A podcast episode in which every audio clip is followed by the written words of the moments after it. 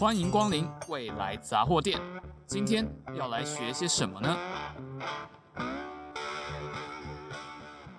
？Hello，大家好，欢迎光临未来杂货店。我是主持人小蔡。那我们今天聊的主题比较特别哦，之前聊的都是半导体啊、IC 相关的领域，大家都知道的电机领域。那我们今天聊的呢是跟生医电子比较有关系的。诶，那这个主题就比较有趣了哦。像刚之前大家都知道哦，台湾有很多高科技产业，那生医的发展是怎么样呢？我们今天邀请到的是我们台大的生医电资所的所长林志廷教授来跟我们一起讨论这个部分。啊，教授您好。诶，你好，你好，你好。啊，小蔡你好。对对对，我叫叫我小蔡就好了。对，那老师可以先请您做个自我介绍一下吗？好，哦，我是林志廷。那我之前啊、呃，大学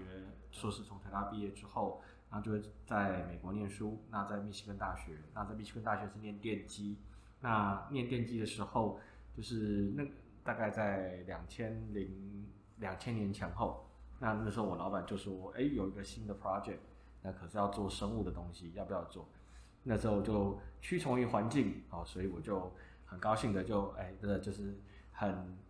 很愉悦的就跳入了生医晶片相关的研究领域，那就一直做到现在。对，那我在零六年回到台大，然后就一直在做相关生医电子元件相关的一些研究。是，OK。好，那呃，大家可能比较对生医电子比较陌生啊，但是其实我们生活中有蛮多这样子的装置，像我们的智慧型手表，那就把它侦测我们的一些生理的迹象。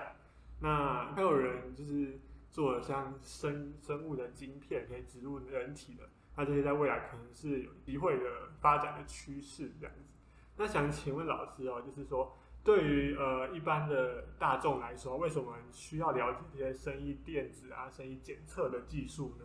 好，因为我们现在就像之前之前这个相关的一系列的的的访谈，那之前都是针对半导体技术。那其实因为半导体技术的长足的发展哦，导致说其实现阶段很多呃很多医疗检测的技术也高度的依赖我们相关啊、呃、半导体技术的发展。举个例子来讲好了，最简单的例子就是啊、呃，比如说像你们会去拍的 X-ray X 光片，或者是 MRI，其实里面都有很多电机电子的技术 couple 在在里面。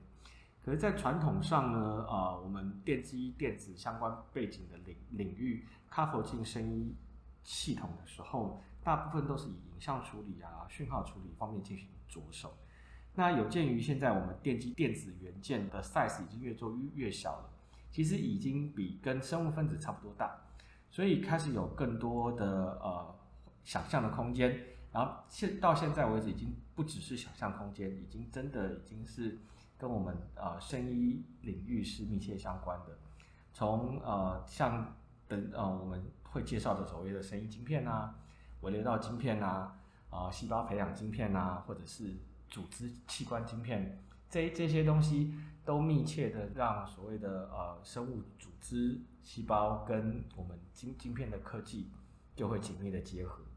对，那这方面的发展其实对我们呃人类的生活到底有什么帮助呢？其实帮助还蛮大的。举个例子，比如说呃疫苗药品的发展，我们可以利用微晶片的技术，让它的呃。让它研发的时间变得更短，哦，传统可能要花花个三年到五年，甚甚至十年才有一个对药的一个设备。那近年来，假如我有微晶片的发展，我就可以很快的做一些 screen，可以把时间大幅的缩短，这样子对人类的健康其实是也蛮有帮助的。那假如我们在影像分析变得很变得更精准，那当然可以辅助医生做诊断和判断。那对于我们的治疗或治疗的疗程，或者是愈后的处理，其实都有很好的发展。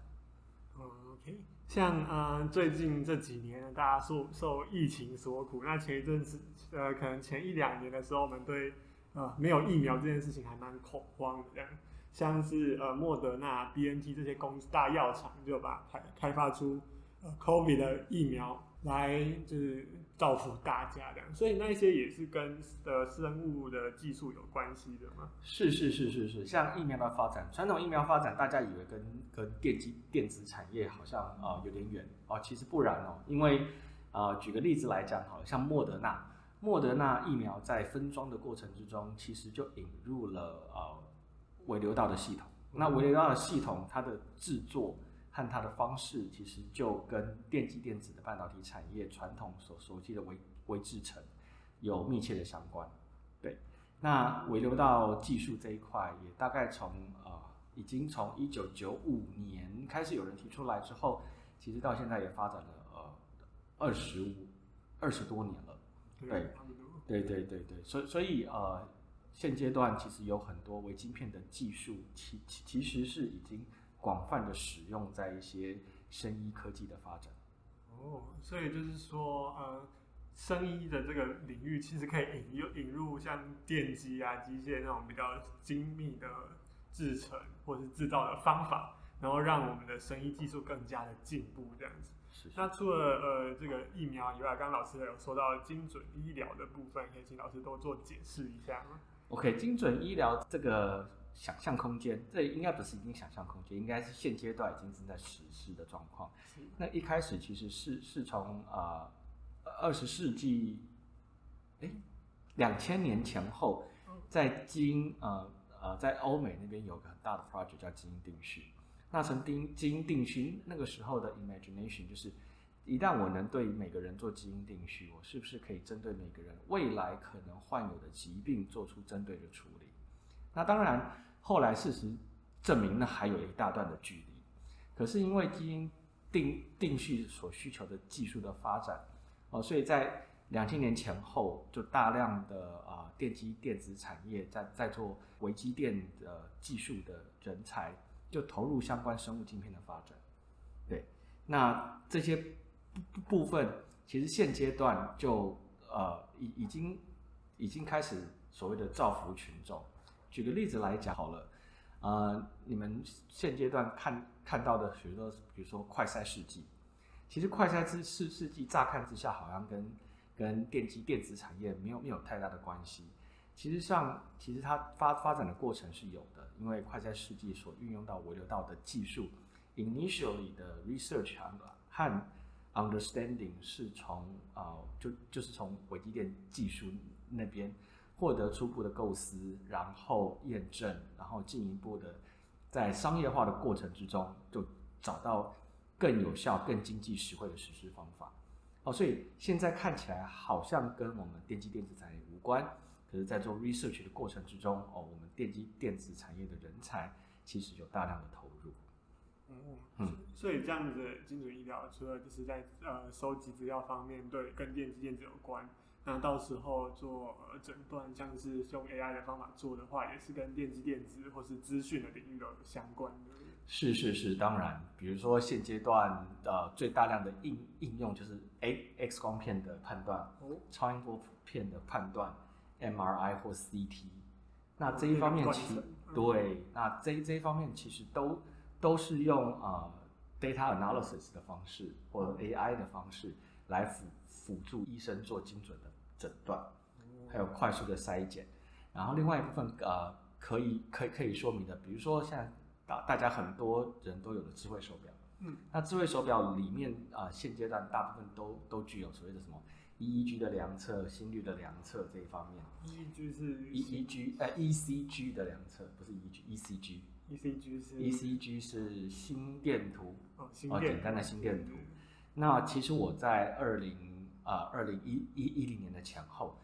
其实那一阵子在不同的数学模模模型和数数值分析呃资料分析的方法开始方兴未艾的时候，其实就已经有看看到啊、呃、许多的医生还有资料科学的人开始针对呃传统以为只是看心电图，只是看他心脏跳的稳不稳啊，有没有怎么样，他针对心电图分析啊、呃，其实就分析出很多很不一样的。资料，比如说它可以预预测你的心脏是不是是一个啊，怎么讲，有有没有可能有心肌震颤的 potential 的未来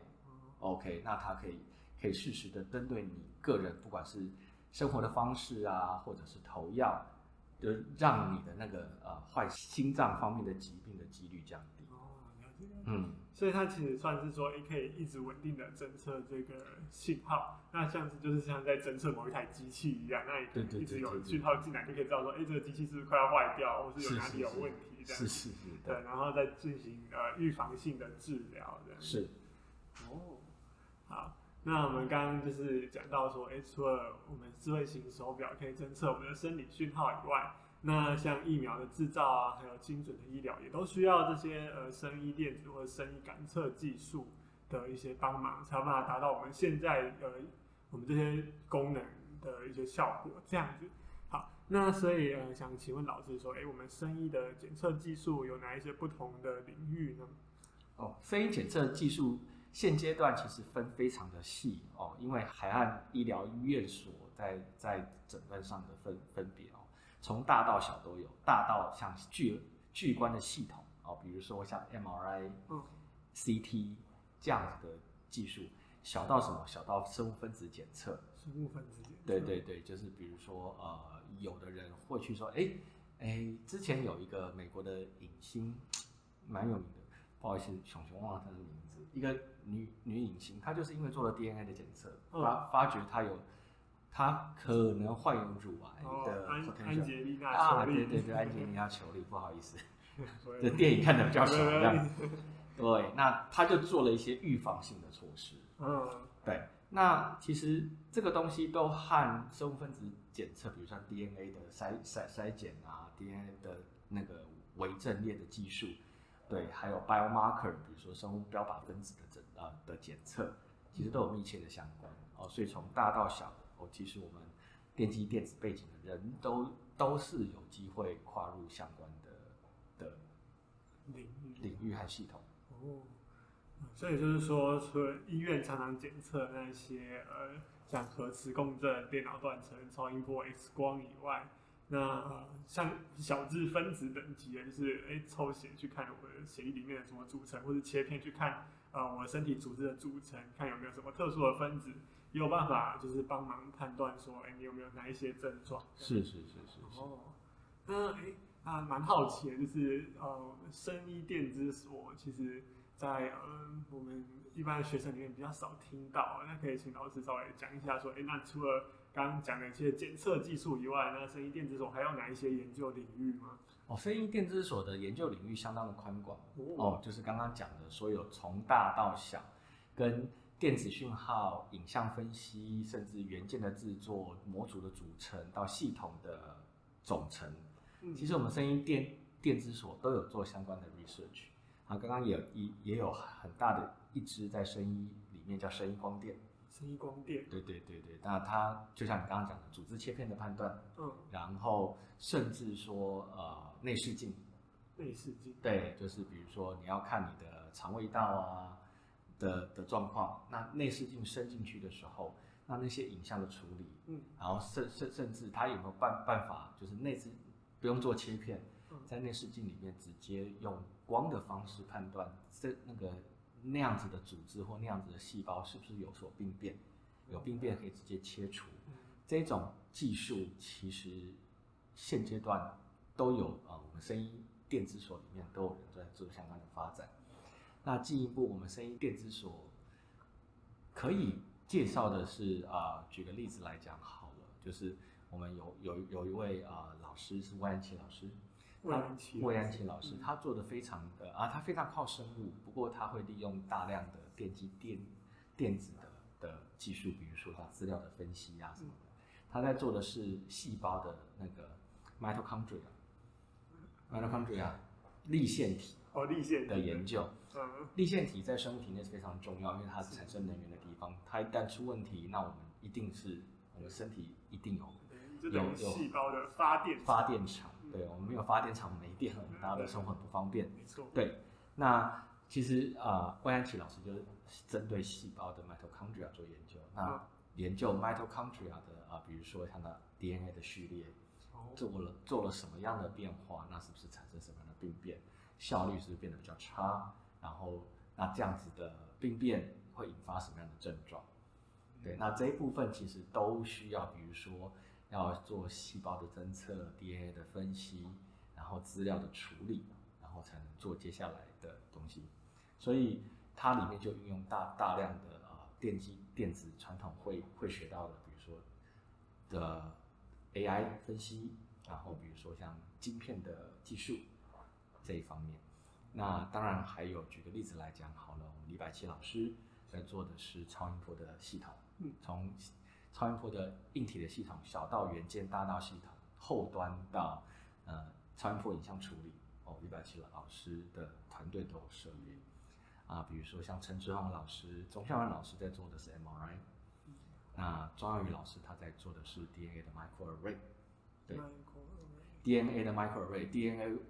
微微阵列晶片技术，嗯。嗯，那那个是那是很好玩的东西。哦。举个例子来讲好了，比如说，呃，之前在之前是其他学校做的 research，嗯，他们在在在研究所谓的南岛语系到底发源地从哪里？其实他们用的技术，其实到后来确认的，其实就是利用啊、呃、DNA 阵列晶片做确认，因为他们发现啊、呃，在菲律宾，哎，在南边，在澳洲北边那边，印尼，印尼，印尼一系列的小岛有一种很特别的植物。它的基因，它的基因跟跟台湾的基因是很像的，可是那种植物并不具备远洋漂流的能力，一定是人带过去，嗯，呃，人或动物带过去的。通常可能是比较有可能是人这样。对对对，人或动物带过去的，然后所以他们就利用这个当做佐证，哦，证明说，哎，南岛语系的发源地有可能是我们这边，或者是三号在就台湾啊，或者是福建啊。这这部分的人漂流过去，对，所以很好玩的是，对对对对，所以很好玩的是，这些电子、电机、电子的技术，其实不仅仅是只用在现阶段人的生活健康上面啊，健康照护上，其实在人文的研究、科学的研究、基础科学的研究，其实我们这边都需要相关的的 research 来来做发展，对对对。那还有其他的老师，可以说竹繁不及备载，所以请大家，请有兴趣的同学们，哎，可以去上我们生意电子所的网站看一下。因为刚刚说的庄孝宇老师，他是不是有做那个台湾地质的基因？没错，没错，没错，他也做那个台湾地质基因定义。所以有很多生农学院啊，不止医学院，生农学院、嗯、或者是啊、呃、其他不同的学院，甚甚至文学院的人。哦，文学院对，呃，文学院的老师们，其实我也是在在接接触相关领域之后，在跟跨领域交流的时候才知道，哦，原来文学院的老师其实也会做很多很不一样的研究。嗯，对，那像他们语言的研究，研究发声的系统，哎，他们就需要超音波。哦，这样子哦。对，他们要用超音波研究说，哎，发声的系统，不同的人，不同地域的人，他发声的方式是不是不一样？哦他运用的肌肉方式，哎，就超音波可以可以协助做一些诊断。嗯，像我之前有上一堂跟语言有关的课，他就说，哎，这个口腔后面的构造其实会影响到你的发声。对对对对对，而且有一些，嗯，那个老师啊，说他自己的观察就是说，哎，好像不同，你讲不同语言的时候，你去用到的肌肉不一样，所以你的脸型就会长得不太一样。哦，是，就是他的想法，对不对？对，拿出来分享。所以这些东西其实跟我们人。都密切相关，是，所以都算声音领域。嗯。那另外一个，比如说像我们所上有一个很特别的老师，叫郭柏林老师。郭柏林老师，对，郭柏林老师。那他本身是复健科的医师，对，嗯、他本身是复健科的医师，所所以他做的东西真啊，他在做的是利用啊微生呃生医晶片的，嗯、就是晶片的技术，研究细胞在不同的基材上的的的行为。OK。那这个东西其实跟他呃实际在医疗领领域的时候也密切相关，因为比如说啊附件嘛，跟、嗯、跟那个跟软关节有关，呃软软性组织有关，关节的软组织有关，嗯、那跟软组织有有关，那其实软组织人体的关节我也是跟跟郭老师聊天的过程之中才学到说，哇，原来人体的关节这么的复杂。嗯，啊，真的很复杂，因为人的骨头是一个无机，呃，一个算是无机物吧，一个钙质的东西。嗯，那你要跟肌肉怎么样做紧密的结合，然后不同组织的堆叠的紧密度和它的扎实性，还有它的调理，哦，其实都密切的影响人的行动。哦，对对对对对，这感觉像材料或者机械会。没错没错没错，那个那个是也蛮有趣的，因为你要研究这些东西，你要用的是微观的技术，嗯，因为你要 study，你要研究在细胞等级它怎么跟不同的啊基材做结合。嗯，那结合的过程之中，旁边的不管是啊、呃、流体的影响，或者是电讯号的影响，或者是化学讯号的的影响，都会影响到这些组织贴合的方式。那其实这会影响什么？都会这会影响说，假如啊呃，呃一一个人呃关节受伤了，那我们要怎么样让他好的更好的？对对对，那只要了解这些机制，我们就有机会让他。对症下药，对症下药，对对对对对，对。我有听说有老师在研究，就是呃，忧郁症的这个脑内颅刺激的。哦，是是是是是是，脑内颅刺激那个也是蛮有趣的。嗯。那我们这边声音电子所啊，这这两年也也也有个邀邀请一个新老师叫刘浩礼老师。哦，刘浩礼老师。他是用超音波进行脑类脑，它呃那个那个研究是非常的有趣，这个那个研究是因为人的脑是一个很重要的呃是几乎是最重要的的器官，对。然后因为所以我们人体对它的保护非常好，不但有头头盖骨，然后我们连血管都包覆的很紧，这样。所以以前在对啊、呃、有脑脑部的一些病变在投药的时候，都遇到很大的问题，药物的小分子。很难进入脑组织里面，达到保护的太好了，保护的太好了。对，那刘浩宇老师那边就有一支还还蛮好玩的技术，利用超音波。嗯，对，利用超音波可以可以协助药物分子进入脑的组织，顺利完成所谓的投药的动作。哦，这样子。对对对对对对对。那那边刘浩宇老师在那边做相当多的研究。嗯，对，所以。所以，我们声音电子手其实现在讲讲，各式各样的技术都有，对吧？看哪一个有兴趣都可以来投入。对对对对对对，像还还值得一提的，比如像宋孔斌老师。宋孔斌老师。对，宋孔斌老师他做的其实是啊光学相相相关的。光学。他研究的是这样子，他研究的是我把啊光打入皮肤之后呢，因为皮肤是一个呃没有规则性的。啊，应该不能说没规则性了，是是不是一个复杂的组织，所以光在通过这些组织的时候，都会产生各式各样的散射。嗯，那他就在 study 用实验和理论，他也这样也有也有在做一些 AI，用实验和理论的印证来 study 说，我到底有有没有可能从光，就是从光的影像来直接判断皮肤的组织，或者是比如说。我们叫 endothelium 那个表皮组织是否有任何的病变？嗯，那我刚刚不是讲说，哎，有有人说用内视镜是不是用内视镜可以直接看？嗯，直接看我的肠胃道里面我的表皮组织是不是有癌病变？那孔斌老师的研究就 exactly 就刚好可以啊应用在这这这边，就不用像以前一定要切片，嗯，做组织分析啊，就组织切片拿拿出来。然后做做分析之后，才说，嗯，你这个是状况不好，所以我要再开一次刀，或者是我要再做一次内视镜做手术。哦、我们可以不用看的就可以，对不对？看到确认就可以把它切下来，哦、就不用再有更多呃，有需要更久的时间做做治疗。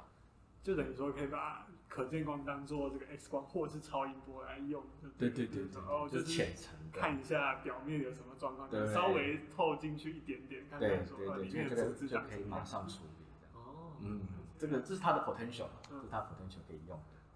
对，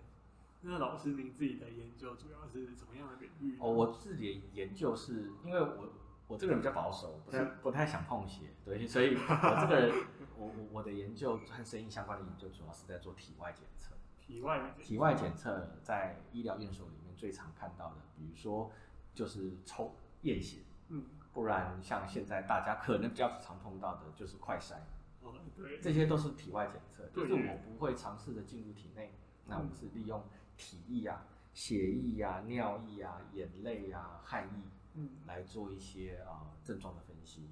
因为人在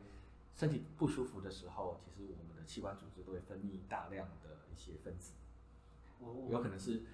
他在通知别人说，哎，我生病了，哎，请大家多多照顾我，嗯、开玩笑的，就是他都会分析大量的呃分泌出大量的分子，那其实分分分析那些分子，其实是有助于我们做呃病症的诊断。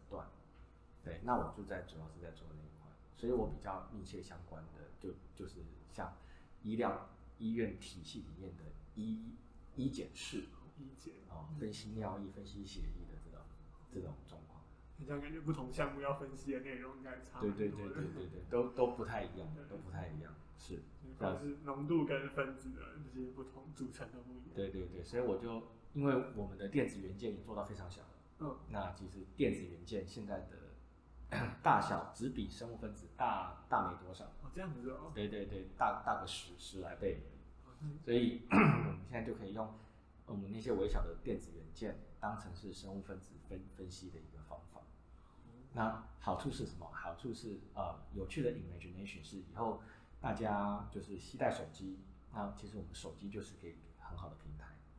那就买一个套件，那我们就可以马上做利用手机的系统做很。很快的检测，